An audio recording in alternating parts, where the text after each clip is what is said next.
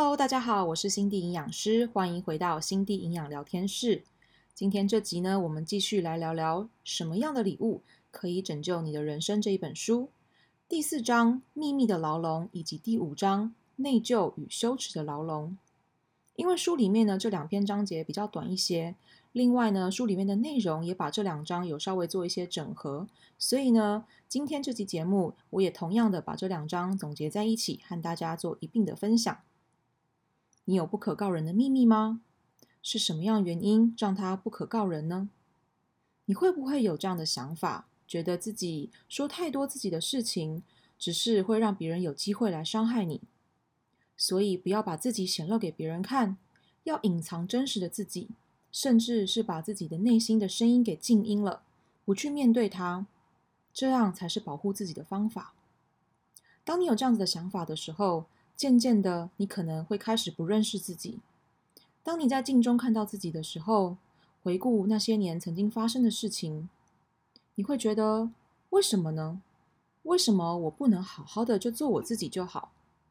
为什么小时候做自己这么的简单？长大了之后，我在怕什么呢？其实啊，有一句话说：“When you practice, you become。”意思就是说，当我们每天练习都是在掩盖真实的自己的时候，你所练习的行为举止将可能慢慢成为新的你，而原本真实的你就会变得越来越模糊，甚至自己也渐渐忘记了怎么去做自己了。于是，作者解释道：“秘密其实是有害的。”它会营造并维持一种羞耻的气氛。如果想要自由的话，脱离秘密的牢笼，就该去面对真相，去聆听内心真实的想法，设法去营造出一个爱与接纳的新气氛，让你可以真正自由的做自己。因为唯有我们去面对真相，才能够释放焦虑，自由的生活。作者说，只要我们隐藏或是否定某部分的自己，破损的自我就没有办法被修复，被消音或是掩饰的部分，就像个地下室里面的人质一样，只会一发迫切的想要引起关注。当我看到作者举出自己的例子，身为一位心理治疗师，却依旧害怕、不敢面对从前在集中营的回忆的时候，他的过去让他觉得恐惧，让他觉得不安，他就觉得自己像是一个明明治不好自己，却想要医治别人的冒牌货，于是呢，就让我想起了我在美国实习的一段黑暗过往。这段故事对我来说，曾经啊，也是一段不可告人的秘密，甚至已经被我埋在很深很深的心底里面而遗忘了它。所以在这些年来，从来没有浮现在我的脑海中过。而今天呢，我就完完整整的把这段经历分享给所有的听众朋友。故事呢，回到我在纽约实习的时候。曾经被分配到一个厌食症的住院诊所，这间诊所每周都会有一个聚餐，可以让病患吃比较高热量、高油的 comfort foods，让他们可以去面对这些食物。最后呢，在吃完的时候来讨论他们的感受。当时对于我这样一个有饮食失调的年轻研究生来说是非常困难的，但是因为自己身为医护的一员，我必须去参加这样子的聚会，强颜欢笑之余。甚至是帮他们做引导、带读，还有讨论的时候，我其实内心的声音非常非常的大，我没有办法接受我自己吃下去的那些食物，于是我就忍不住的说，我想去厕所一下。借着这个理由，我跑到对面洞越远的地方越好，在厕所里面大吐特吐。我记得印象最深刻的是，我怕把自己的医师袍弄脏了，所以把它脱掉了。等我整理完自己的面容。准备穿回医师袍的时候，我上那看到镜子的自己，觉得自己真的很可笑，觉得自己也是个冒牌货，根本就不配穿上这个医师袍。因为在这个白袍底下，我的心态和我面对食物的看法，其实跟这些病人是一模一样的。这样子的自己，究竟要怎么去如何治愈其他人呢？之后有一次我在路上买菜，遇到已经出院的病患，他很开心的跑过来抱住我说。谢谢你，心地医生。我在住院期间，你就像一个阳光般的小天使，一直没来得及谢谢你。能在医院外面遇到你，实在是太好了。我为他开心的同时，却为自己这样子的冒牌货而感到非常的悲哀。这段故事在这边就分享完了。后来，我透过我的方式和摸索，认识自己，面对自己，承认了所有的自己。于是，我走向了终点。这个过程很辛苦，很折磨，甚至是很黑暗。但也因为自己真真实实的一步步这样走来，所以更能够体会在接下来面对客户的心境。也在痊愈之后的日子里，透过正念课程，碰触到许多客户的心灵。让他们可以透过营造爱和包容来面对真实的自己，也迎来自由的终点站。其实，透过这个故事，我想和大家说，面对食物和身形体重的恐惧以及不安，并不是一件需要去觉得羞愧的事情。我问过我自己，如果连我都没有办法承认这件事，我又该如何让身边同样深受饮食煎熬的人有勇气走出来？或是有勇气伸出手来寻求帮助呢？而也正是因为这段经历，促使我更加坚定的想要痊愈，走完这整个复原的过程。在我看到和体验到饮食自由之后，我才能够更设身处地的去帮助我想要帮助的人，也才更能够体会来见到我的客户，他们内心里面的挣扎以及痛苦。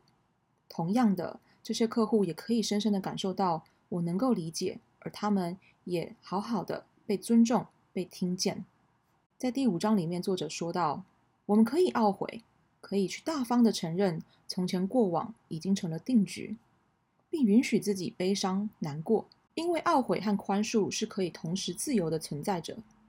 当我们用正念的方式来看待懊悔，就会知道，我们之所以能够走到今天，也同样都是靠着我们前面的每一步、每一个选择才来到这里的。所以，我们可以去接受它，去包容它，甚至是大方的承认那些过去。但是内疚就不一样了，内疚的根源是羞愧，而羞愧是一种自认为我不配、我不够、我不行的思维模式。拿我刚刚所分享的故事来说，从前呢，当我看着镜中自己满是泪痕的时候，那时候我的脑海里所充斥的声音，正是我不配穿上这个仪式袍。我只是一个冒牌货，而当那位康复出院的病患上前来给我拥抱，告诉我谢谢，帮助他走向康复的时候，我的脑海里面也只有我凭什么呢？其实你错了，我什么都不是。这样子的思维模式转到今天，现在我可以懊悔从前不懂得好好的爱自己、体恤自己、面对真实的自己，我企图伪装、隐藏。而这个秘密却造成了一段不好的回忆。我接受这是一段没有办法挽回的定局，同时我也感恩自己经历过这样子的部分，所以才推动我走到今天的位置。现在，我想和大家一起来体会作者在里面分享的一个哲理。他说：“不管人生发了什么牌给你，我们总有力量去选择要拿这副牌怎么办。”于是我决定在大家都可以聆听到的 Podcast 平台里面，直接大方的分享给我的听众和粉丝。我想要鼓励并告诉你们，迈向饮食自由的路，你其实一点都不孤单。需要帮助的时候，绝对不要觉得羞愧，而不去寻求帮助。因为曾经的我就很希望自己可以早点得到帮助，早一点认识、认清自己，希望有人可以这样子陪着我。走向自由的终点。再来，我想和各位分享作者在第五章里面所提到的一位有厌食症病患的故事。这位病患呢，她是一位妻子，她在婚姻里面所扮演的角色就是那个夫唱妇随、做一个称职听话的女主人。她把所有的权利都给了她的丈夫。渐渐的，饮食是她唯一能够控制的事情。于是她越来越瘦小，就算最后她想要重新吃东西。她也发现她再也做不到了，而让她踏进诊间寻求治疗厌食症的，却依然不是她的病症，而是同样的丈夫的话语和批评。在饮食自由的世界里面，我们要学会不让别人的话语来定义自己，要去学习如何把注意力集中在自己的身上，认真的思考，温和的和自己说话，强化这样子的内在讯息。而这样的讯息可以进而影响你的感受，感受，再连带影响到你的行为。当你种下了善意的话语、爱与宽容的话语，那么你的行为也同样拥有爱与包容。最后就是分享自由钥匙的时间喽。第四章，作者对于想要走出秘密牢笼的给出的钥匙有：第一，不要一张屁股坐两张椅子，成为了一个半吊子，安安稳稳、真真实实的做你自己。第二点，诚实的学习和自己说真话。第三，在安全友善的环境中，当着他人的面说出你的真心话，并且观察在那样子的环境中是否真正适合你。